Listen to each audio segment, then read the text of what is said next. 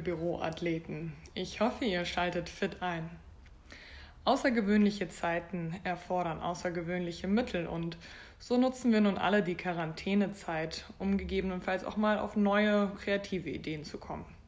Somit heiße ich euch heute herzlich willkommen in unserer ersten Podcast-Folge auf der Assure Roadmap to Health. Wir möchten euch möglichst gestärkt durch die Zeit bringen und da möchte ich sehr gerne ganzheitlich ansetzen und euch nun nach und nach mit den nötigen Werkzeugen ausstatten, um vital und fit zu bleiben und möglicherweise eure mentale und körperliche Fitness auch zu optimieren. Das bedeutet, dass ich gerne vermehrt wissenschaftliches, basiertes Wissen zu den Themen Ernährung, Stoffwechsel, Nervensystem inklusive medizinischer Hintergründe teilen möchte um euch neben sportlichen Impulsen bestenfalls auch ein Verständnis für die Prozesse eures Körpers drumherum zu geben. Es werden hierbei diverse Themen angeschnitten, bei denen ich euch gerne mit weiteren Details versorge. Wie immer gilt auch hier, dass ich euch hierzu einfach bei mir mit euren Fragen per, per Mail oder telefonisch bereitstehe. Ähm, an der einen oder anderen Stelle werde ich jedoch auch darauf verweisen, dass ein bestimmtes Thema separiert vertieft wird.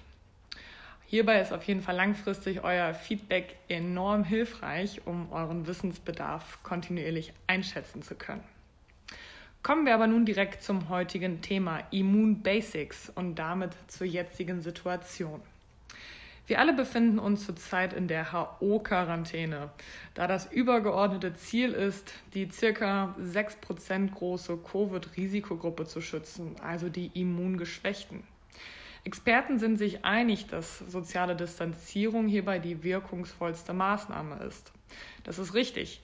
Individuell führt eine länger währende Isolation jedoch zu Stress, also einem erhöhten Cortisolspiegel und damit auch zur Zellalterung.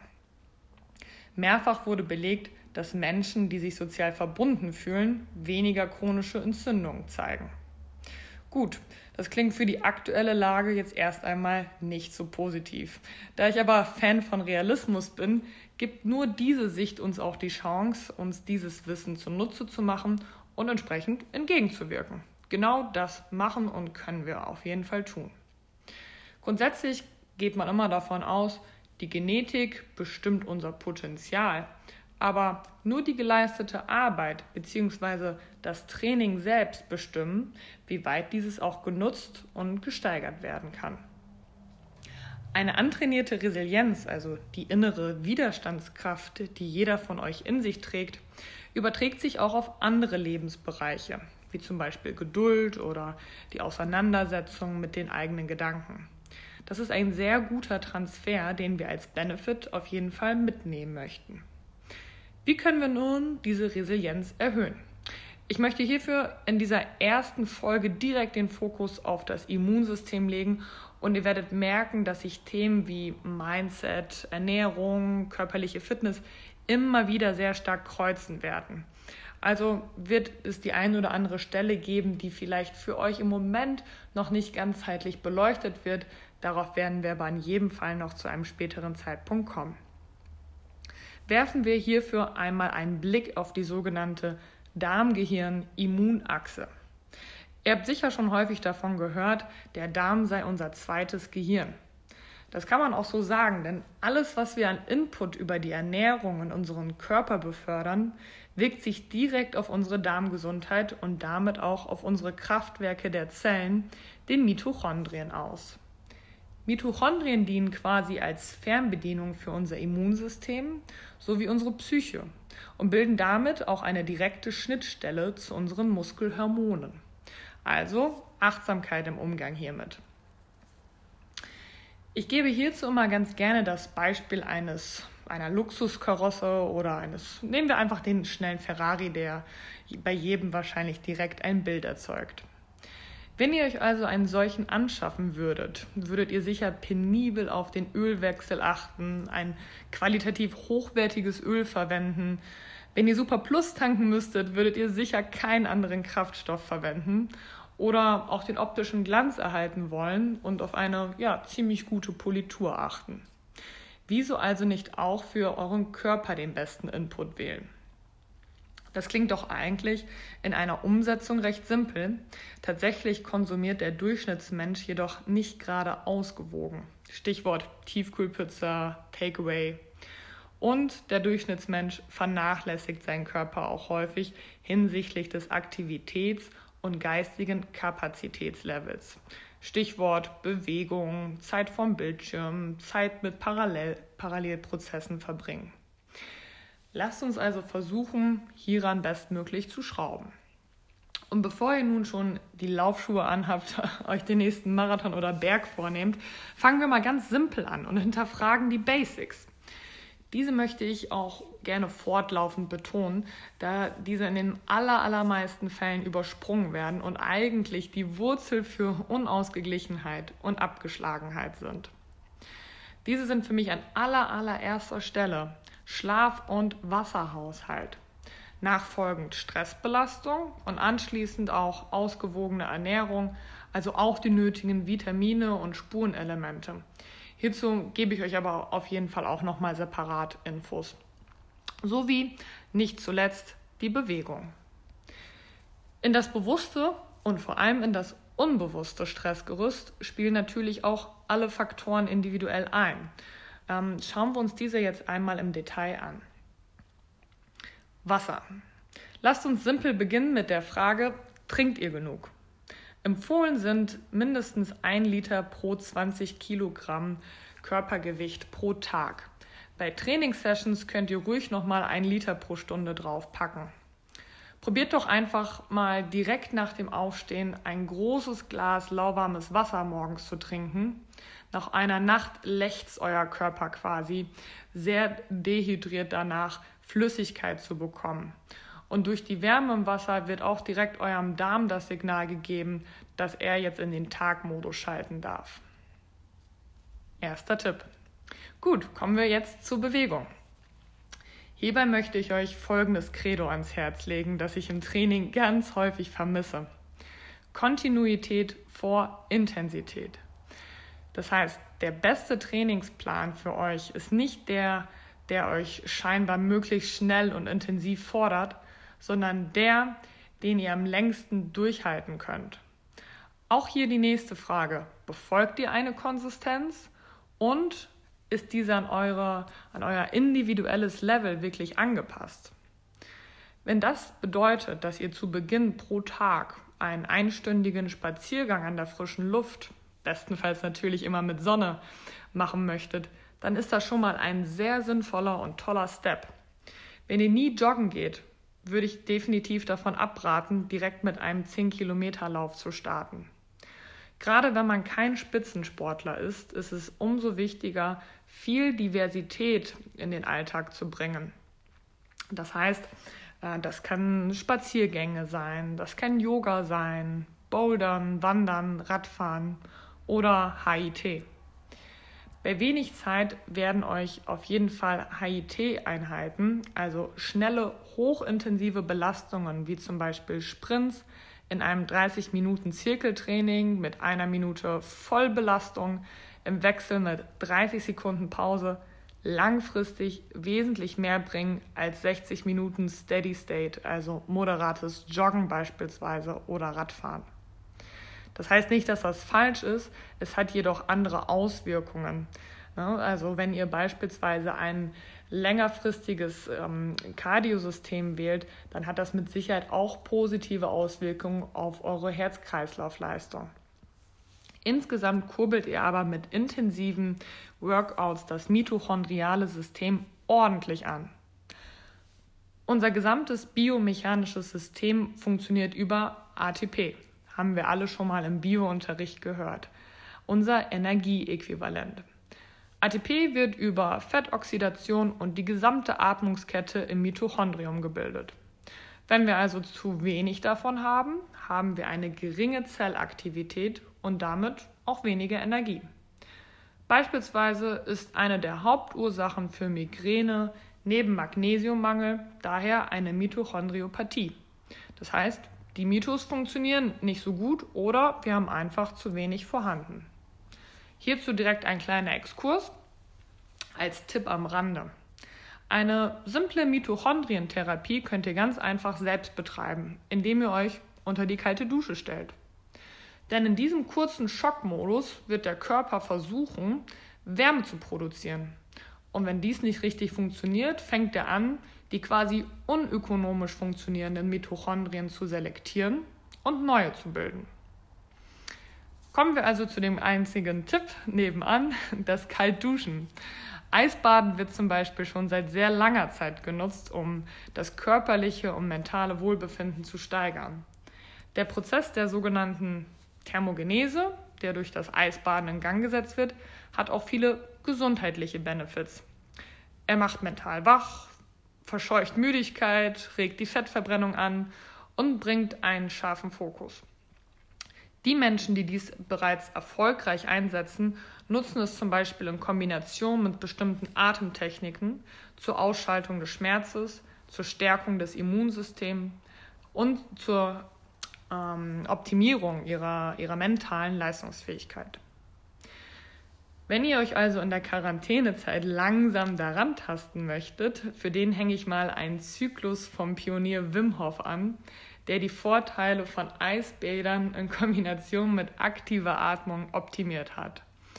Auch hier sei wieder gesagt, langsam rantasten und vermeidet diese Form der Kältetherapie bestenfalls direkt nach dem Training. Warum?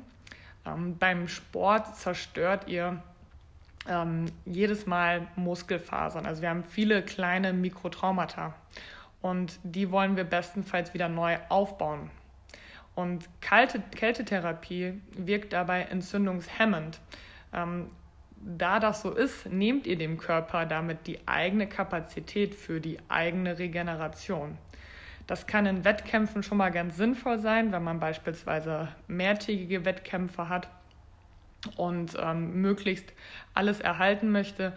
Im Alltagssport möchten wir das jedoch vermeiden und möchten aktiv den Neuaufbau der Zellen ankurbeln. Gut, das zu dem Thema. Kommen wir zum zweiten Punkt. Und damit auch zur nächsten Frage. Wie sieht euer Entzündungsmanagement und damit eure Regeneration aus? Wir haben uns also bisher die Frage gestellt, ob wir genug getrunken haben und ob wir uns ausreichend bewegt haben.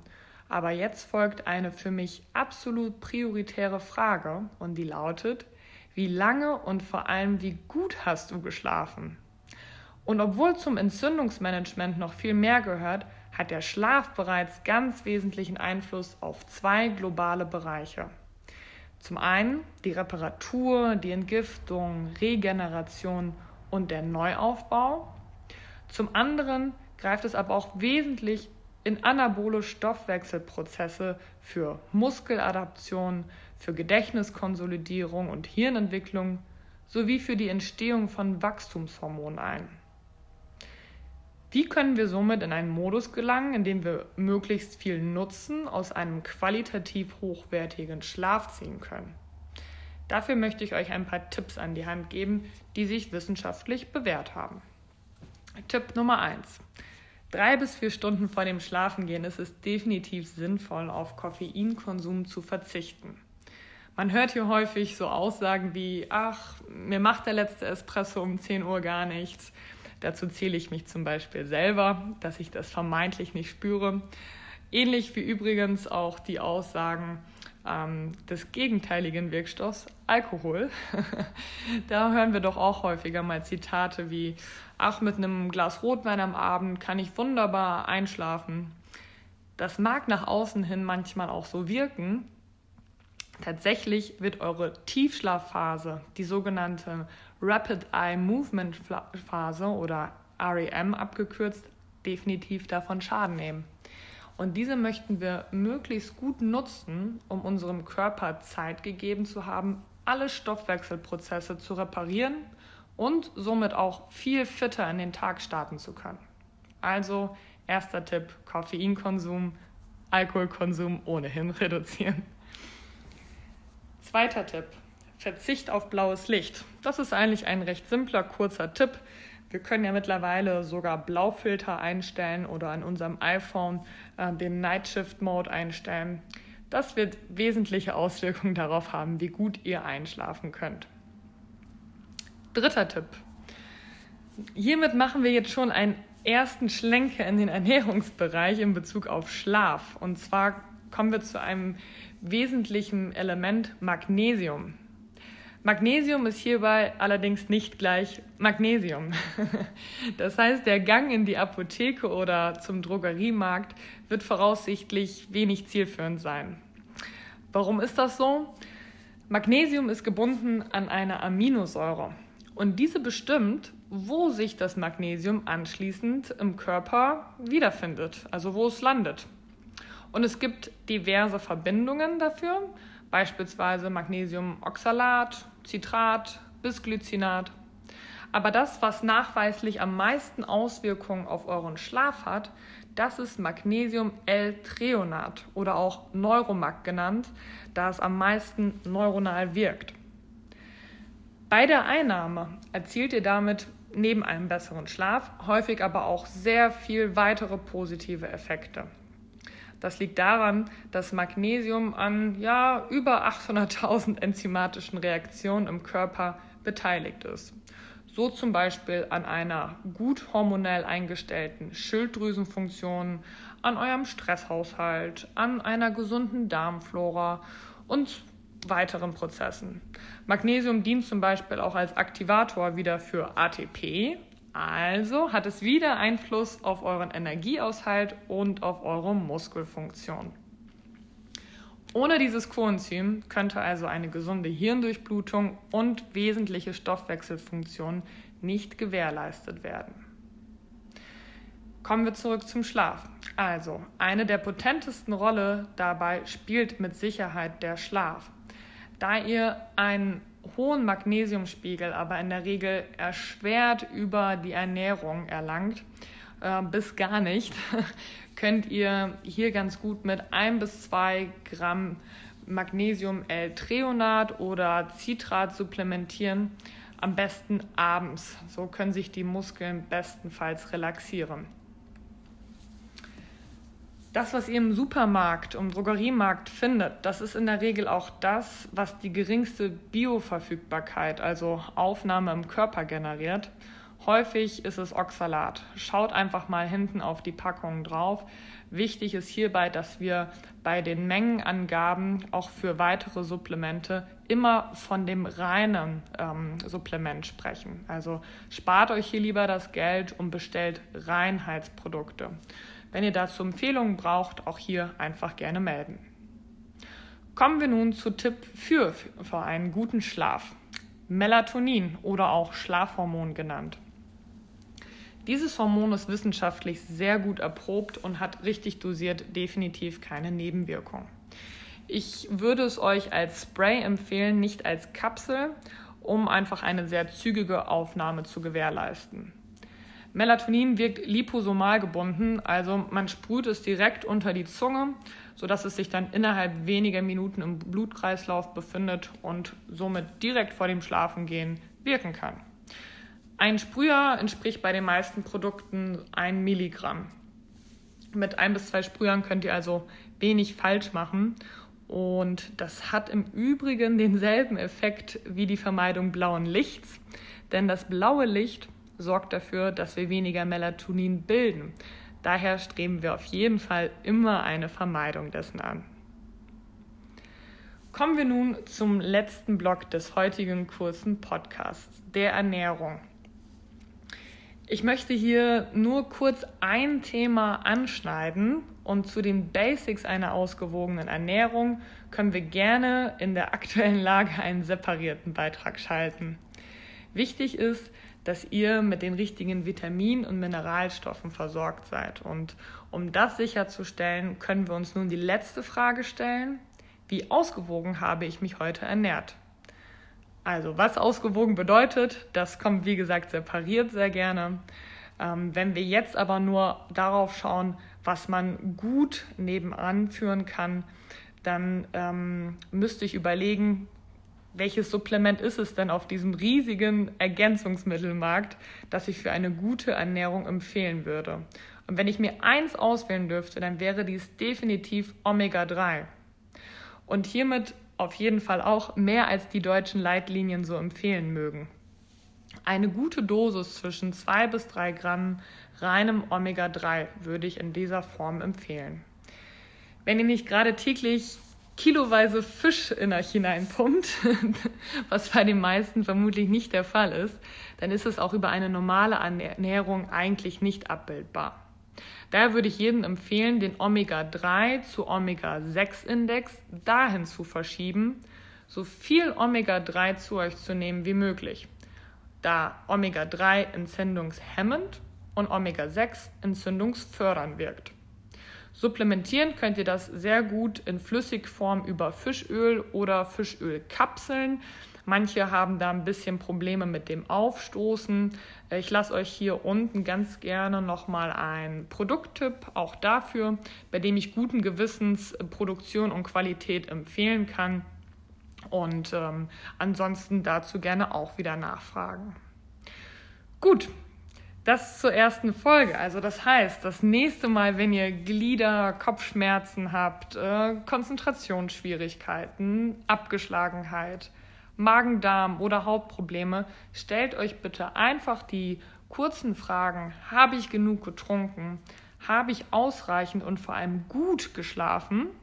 Also nicht messen an der Zeit. Habe ich mich vielseitig und in dem für mich richtigen Maße bewegt? Und habe ich mich ausgewogen und präventiv ernährt? Zu allen vier Bereichen werde ich separierte Beiträge schalten. Wenn ihr aber zwischendurch schon mal Detailfragen habt, immer her damit. Zum Abschluss merkt euch, es ist egal, womit ihr anfangt. Hauptsache, ihr fangt an und ihr bleibt dabei. Also bleibt fit. Baby.